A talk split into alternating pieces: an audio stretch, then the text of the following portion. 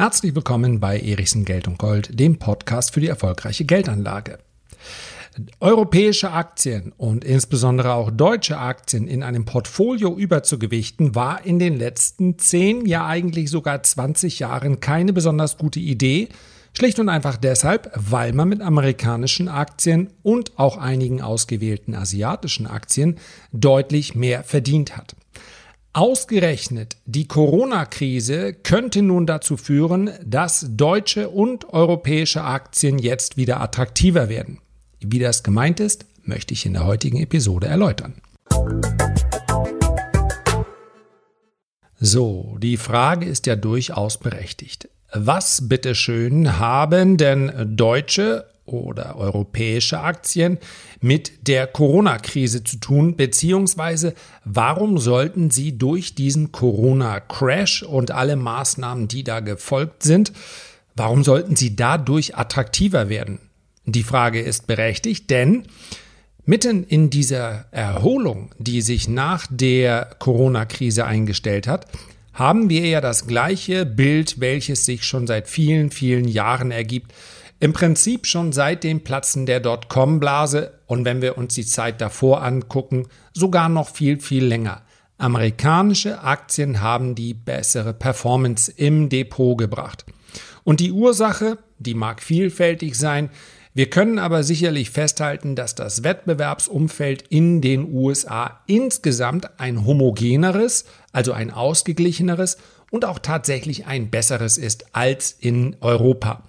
Zumal wir es in Europa eben nicht mit einem Wettbewerbsrecht zu tun haben, sondern mit etlichen. Auf vielen, vielen Ebenen sprechen wir hier zwar von EU-Recht, aber auf vielen anderen Ebenen eben nicht. Das heißt, allein schon der Verwaltungsaufwand, wenn ein Unternehmen in der Eurozone tätig werden möchte, ist weitaus höher. Und was europäische Aktien in den letzten Jahren auch unattraktiv gemacht hat, ist die Tatsache, dass die Eurozone nicht gerade ein Lieblingsprojekt der Europäer ist. Zumindest viele Europäer nicht, die sich eher ein Zurück in alte Zeiten wünschen, weil sie sagen, ja, der Euro bzw. die Eurozone als Friedensprojekt ist ja alles nice to have, aber uns ging es doch früher viel, viel besser. Dazu muss man sagen, dass es vermeintlich besser ging. Denn wenn wir über die Entwicklung der deutschen Wirtschaft sprechen, dann können wir mit Sicherheit sagen, und selbst Euroskeptiker werden das kaum bestreiten, hätten wir heute noch die D-Mark, dann stünden wir nicht besser da. Hätten wir heute noch die D-Mark und hätten vor 10, 20, 30 Jahren am besten schon notwendige Reformen eingeleitet, das wäre etwas anderes. Aber das, was Deutschland im internationalen Wettbewerb schwächt, das ist nicht der Euro, sondern das sind die fehlenden Strukturreformen hierzulande. Das ist aber ein anderes Thema. Wir haben es in den letzten Jahren, insbesondere aber auch in den letzten zwei Jahren, immer mehr gemerkt, gehört und auch die Folgen erkannt, dass eine euroskeptische Haltung, nicht nur in Großbritannien, ja, auch andernorts, zu Wahlsiegen geführt hat. Nehmen wir beispielsweise mal den Herrn Conte der hat die EU-Ausstiegskarte im Wahlkampf gespielt, nicht nur er, sondern auch andere, und hat mit dieser eurokritischen Haltung die Wahl gewonnen. Von einem Austritt, sei es nun ad hoc oder auf Raten oder wie auch immer so ein Austritt äh, aussehen soll, ist aber seitdem nichts mehr zu hören. Und das nicht nur in, Italien. Das heißt, die meisten wissen ja, wir können mit einer eurokritischen Haltung Wahlen gewinnen. Und wir merken, dass es auch Parteien in Deutschland gibt, die mit einer eurokritischen Haltung zumindest Wählerstimmen gewinnen. Und wir werden sehen, was daraus in der Bundestagswahl wird. Aber anschließend, nach der Wahl, ist davon nicht mehr allzu viel zu hören. Und ich bin mir relativ sicher, diese Euro-Ausstiegskarte, die wird in der Zukunft eine geringere Rolle spielen.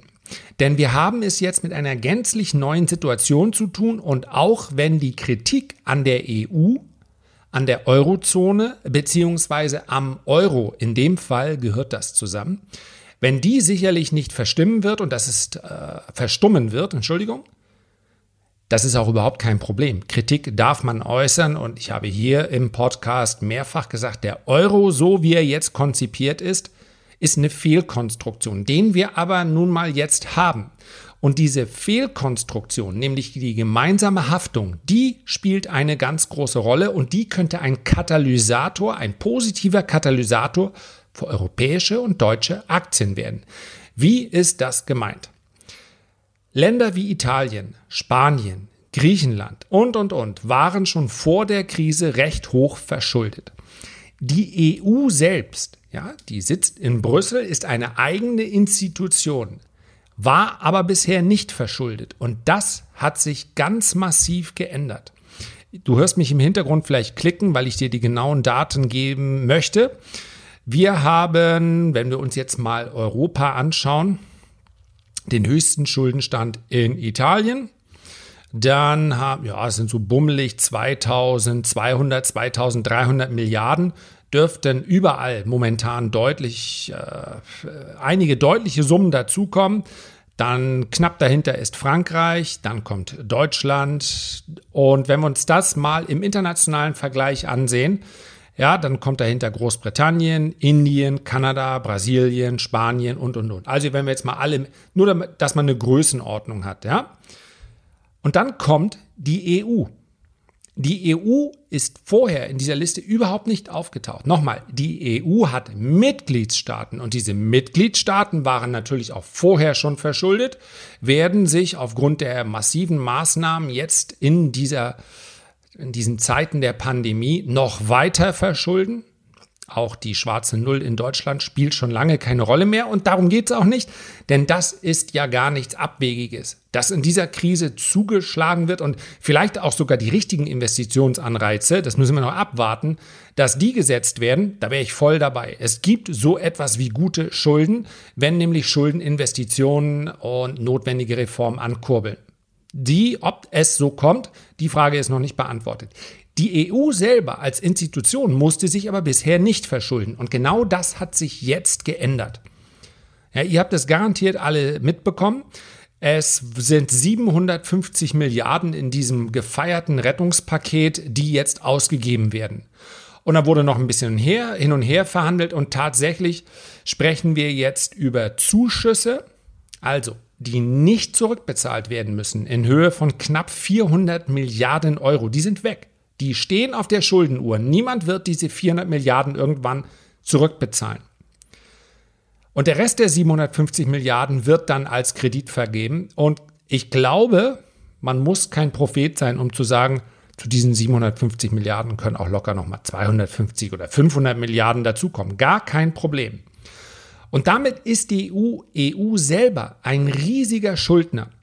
Warum verändert das alles in Europa und warum verändert das eine europakritische Haltung? Man könnte ja denken, meine Güte, jetzt ist auch noch die EU selber verschuldet. Das ist ja noch mal ein Grund mehr auszusteigen. Aber wie? Das ist die Frage. Es ist nämlich ein riesiger Unterschied, ob man für Schulden gemeinsam haftet oder ob man die Schulden von Anfang an gemeinsam aufnimmt. Das ist die Fehlkonstruktion, keine Frage. Wir alle haften gemeinsam für die Schulden.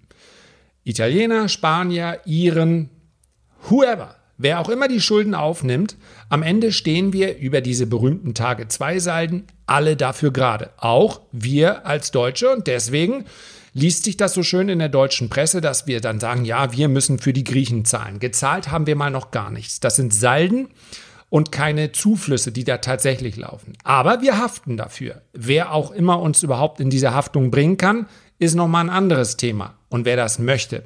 Aus meiner Sicht sind das bilanzielle Positionen, die tatsächlich gar nicht zum Tragen kommen. Denn wer hat denn ein, ja, der Schuldendienst ist ja relativ gering. Deswegen werden solche Schulden gemacht. Du musst ja heute keine Zinsen mehr zahlen. Tilgung, ja, mit der Zeit. Aber Tilgung ohne Zinsen Heißt, du kannst dich bis zum St. Nimmerleinstag theoretisch verschulden, weil dich die Zinslast niemals erdrückt.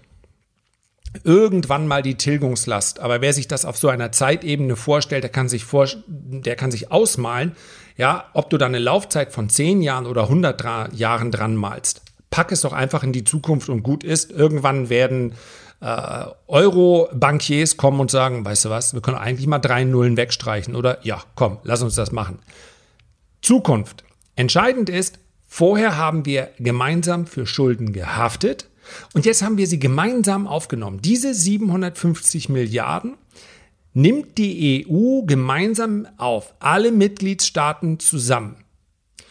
Die 750 Milliarden kommen ja nicht aus dem Nichts, die kommen auch nicht aus der Druckerpresse, sondern sie werden über Anleihen eingeholt und stehen dann zur Verfügung. Also in Höhe von etwa 750 Milliarden. Vielleicht wird es da auch einen Unterschied geben zwischen den 390 Milliarden an Zuschüssen und dem Rest an, ähm, an Krediten. Entscheidend ist, die 750 Milliarden besorgt sich die EU über den Anleihemarkt. Und das kann sie sehr, sehr günstig tun. Und vor diesen Maßnahmen, die einmalig sind, die EU musste sich bisher selber noch nicht verschulden, gab es eine klare Trennung zwischen der Eurozone und der EU. Denn theoretisch hätte ein Land zur eigenen Währung zurückkehren, aber in der EU verbleiben können. Das ist ja durchaus möglich. Man sieht, dass es gar nicht so einfach ist, weil man sich letztendlich dann so ein bisschen, man muss halt die Rechnung teilen. Wenn ich mit zwölf Leuten äh, Abendessen gehe und der, der Kellner fragt, äh, zusammen oder, oder getrennt, dann hofft der natürlich, nee, was hofft der eigentlich? Der hofft, glaube ich, getrennt, weil es zwölfmal Trinkgeld gibt. Ne? Aber klar ist, es ist viel, viel einfacher, wenn es gemeinsam ist. Getrennt muss man alles auseinanderklabüstern. Und das gilt natürlich auch hier. Und der Unterschied ist zu dem vorherigen Stand, dass man jetzt diese Karte, diese Ausstiegskarte gar nicht mehr spielen kann. Auch ein Land wie Ita Italien. Wir werden diesen Wahlkampf vermutlich nicht erleben und wenn, dann ist er kompletter Fake. Denn hochverschuldete und auch kleinere Staaten können nicht mal mehr theoretisch raus. Als Staatengemeinschaft hat die EU ja quasi eine perfekte Bonität und somit praktisch keine Zinslast. Aber wenn jetzt Italien sagt, nee, nee, nee, wir machen den Alleingang. Wir wollen nicht mehr mitmachen bei euch in der EU. Ihr begrenzt uns nur. In, wir möchten noch viel, viel mehr Kredite aufnehmen und da stört ihr nur. Alles klar, das war es letztendlich, was Giuseppe Conte gesagt hat. Warum so zögerlich und das können wir alleine besser. Ja? Wenn Sie jetzt den Alleingang wagen wollen, dann müssen Sie natürlich Ihren Anteil der Schulden mitnehmen. Das heißt, du nimmst mal eben, je nach Größe des Landes, je nach äh, Zuteilung, man wird das dann sicherlich nach Bruttosozialprodukt, nach Stimmen und so weiter aufteilen, dann nimmst du mal eben 200 Milliarden mit raus. 200 Milliarden sind für die EU ein Klacks. Aber für ein einzelnes Land, welches sowieso schon hoch verschuldet ist, sind 200 Milliarden eine ganze Menge. Und ein, wenn sich ein Land wie Italien, und letztendlich gilt das aber für jedes andere Mitgliedsland auch, einfach verabschiedet und dann sagt, okay, dann besorgen wir uns die 200 Milliarden selber. Was glaubst du wohl, wie sie diese 200 Milliarden finanziert bekommen? Ja, auch über den Anleihemarkt, aber ganz sicherlich nicht zu Nullzinsen. Denn mit einmal hast du es nicht mehr mit einem EU-Staat, wo alle anderen mitbürgen. Mein Vater hat schon immer gesagt, du kannst alles Mögliche machen, aber bürgen solltest du nie. Ja, und da wahrscheinlich hatte er, hat er dann nicht die EU im Sinne gehabt, aber mit so einem Bürgen im Hintergrund, nämlich die EU, kein Problem. Auch italienische Staatsanleihen äh, werfen überhaupt nichts ab. Aber das funktioniert natürlich nicht mehr, wenn Big Brother nicht mehr im Hintergrund da ist. Dann musst du für deine Zahlen, für deine Schulden richtig viel Zinsen bezahlen, würdest dich vermutlich nicht mal gut finanziert bekommen, weil die Gefahr im Markt sofort erkannt wird, dass da ein Land von einem Tag auf den anderen komplett überschuldet und damit zahlungsunfähig ist. Italien, Entschuldigung, dass ich, also falls hier Italiener zuhören, bitte versteht, ich meine ganz sicherlich nicht Italien als, äh, Italien ist ein wunderschönes Land, da, vielleicht das schönste Land in Europa. Ich kann es nicht anders sagen. Wer einmal durch die Toskana äh, mit offenen Augen gefahren ist, der kann sich nur freuen, dass es so ein Fleckchen in Europa gibt. Ich nehme nur Italien, weil in Italien die Stimmen so laut waren beziehungsweise die Stimmen der Politik. Die Menschen, die ich gesprochen habe vor Ort, die haben das ganz anders gesehen. Aber die Politik hat es sehr laut gesagt. Deswegen immer das Beispiel Italien. Ich finde, man sollte das mal äh, mit dazu sagen. Ich habe überhaupt gar keine, ja, mir geht es hier ganz sicherlich nicht darum, äh, ein, ein ganzes Volk in irgendeiner Form zu diskreditieren. Völlig grundlos im Übrigen. Also, welches Land auch immer austreten würde, wäre praktisch von heute auf morgen zahlungsunfähig. Und deswegen wird es diese Drohgebärde Austritt aus dem Euro oder Austritt aus der Eurozone vermutlich nicht mehr geben. Das weiß natürlich auch der Markt. Und auch wenn es eine Zwangsehe sein mag oder Zwangsehen, also alle gemeinsam, das stärkt die Eurozone. Wir haben das im Übrigen auch teilweise schon gesehen. Der Euro hat gegenüber dem Dollar sehr stark aufgewertet. Wann immer ein Land, ein großes Land wie Frankreich, ähm, haben wir es eigentlich relativ wenig gehört, da hat es nicht gereicht für einen Wahlsieg. Italien, Spanien, wann immer es wirklich diese Drohgebärden der aktiveren Art gab, zu sagen, wir verlassen jetzt die Eurozone, halbherzig oder nicht, dann schwächt das den Euro. Denn eine vermeintlich starke Volkswirtschaft tritt dann aus, dem, aus diesem Euro raus. Es geht auch das eine ohne das andere vorher. Und damit schwächt, schwächst du gesamte, den gesamten Währungsraum. Das werden wir in Zukunft immer weniger sehen. Der Euro hat mitten in der Krise deutlich gegenüber dem Dollar zugelegt. Ich will nicht sagen, es ist zu früh, um zu sagen, der Euro wird mal stärker als der Dollar. Aber es geht mir hier auch aus der, auch wenn ich ein bisschen länger jetzt drumherum gesprochen habe, um die Sicht eines Anlegers. Und die Eurozone selber ist gestärkt.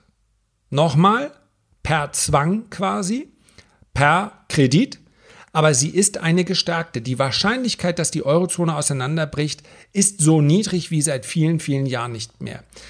Und wir sehen es auch, dass europäische Indizes in den letzten Tagen und Wochen gegenüber amerikanischen Indizes teilweise aufgeholt haben. Ja, auch der DAX hat sich in den letzten Tagen recht gut entwickelt, hat sich seinem Allzeithoch zumindest mal angenähert. In anderen äh, andere Indizes haben wir ebenfalls mit einer gewissen relativen Stärke gesehen. Und ich könnte mir durchaus vorstellen, dass das in Zukunft noch weiteres Potenzial hat, insbesondere aber der Euro gegenüber dem Dollar. Und das spielt natürlich dann auch eine Rolle fürs Portfolio, denn in den letzten Jahren war es so, dass US-Dollar-Anlagen wie US-Aktien auch noch an Wert dadurch gewonnen haben, dass der Euro sich gegenüber dem US-Dollar abschwächt. Und dieser Effekt kommt möglicherweise zu einem Ende. Ja, ob ein paar Cent mehr oder weniger. Mittelfristig kann das hier ein Aufschwung werden. Und jetzt kommt das Fazit, welches ich eigentlich gleich abschwächen möchte. Unter antizyklischen Gesichtspunkten sind also europäische und deutsche Aktien im Portfolio aus meiner Sicht sehr, sehr interessant. In einer perfekten Welt würde das vielleicht bedeuten, dass dann der Anteil von den europäischen beziehungsweise deutschen Aktien, na, Entschuldigung für die Hintergrundtöne, dass der dann im Portfolio vielleicht auf 15 oder 18 Prozent oder 20 Prozent, wenn wir Gesamteuropa nehmen, vielleicht auf 25 Prozent wächst. Nur, ich habe die Befürchtung, die meisten müssten ja richtig viele äh, deutsche Aktien verkaufen, um auf die 25 Prozent zu kommen. Das heißt also, wir werden aus meiner Sicht ist es durchaus sinnvoll, deutsche Aktien, europäische Aktien als Depotbeimischung drin zu haben. Wer aber heute schon 50 oder 75 Prozent deutsche Aktien im Portfolio hat, bei dem ändert sich nichts an meiner Empfehlung. Der sollte einen Teil davon rausschmeißen. Das ist viel zu viel. Ja, so stark ist der Wirtschaftsraum nicht. Diversifikation ist äh, Trumpf und das gilt selbstverständlich auch für die äh, kommenden Jahrzehnte, denn wir wissen, ja, das galt schon in der Vergangenheit, aber es wird in der Zukunft umso wichtiger. Die chinesische Wirtschaft wächst beispielsweise ganze Quartale lang unabhängig vom Rest der Welt.